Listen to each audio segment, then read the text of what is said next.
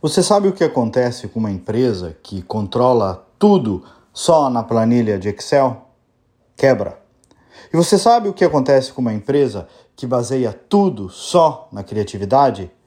Quebra também. O mesmo vale para governos e diversas experiências do dia a dia da gestão. O desafio está sempre em buscar esse equilíbrio entre o método, a gestão, a operação bem azeitada e o impulso criativo, a entrega surpreendente, o tal pensar fora da caixa. Mas muitos e muitos eu vi quebrar justamente porque pensavam só fora da caixa, sem conseguir pensar primeiro dentro da caixa, fazer o básico bem feito. Portanto, sem consistência, sem processo, sem recorrência, sem aferição de resultados, sem gestão, tudo no upa-upa. E muitos eu vi quebrar também por pensarem só dentro da caixa, quadradinho, bitolado, limitado, sem inovação, trabalhando pelo processo mais do que pelo resultado. De novo, o equilíbrio.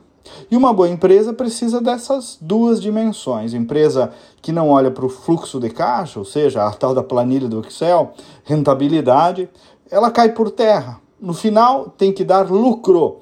Não adianta só ser bacanão. E empresa em que só o número importa, sem olhar para o produto, para o cliente, não acaba bem também.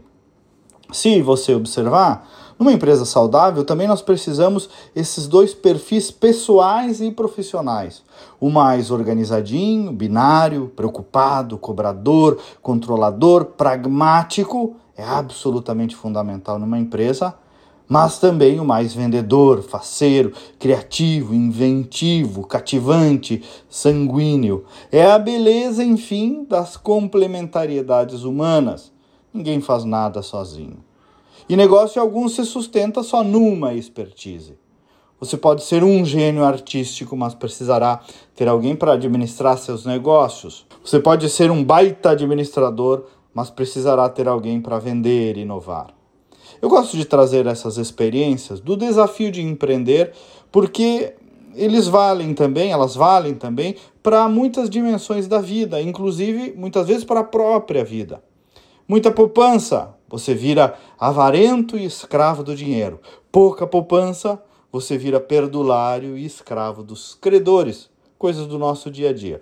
Por isso que para os desafios da gestão, a gente precisa ter um olhar sempre muito amplo, muito amplificado e a inteligência de pedir apoio naquilo em que não somos tão fortes. Me siga no Instagram, só procurar pelo meu nome, Kleber Benvenu, com GNU no final. Até amanhã e vamos com fé.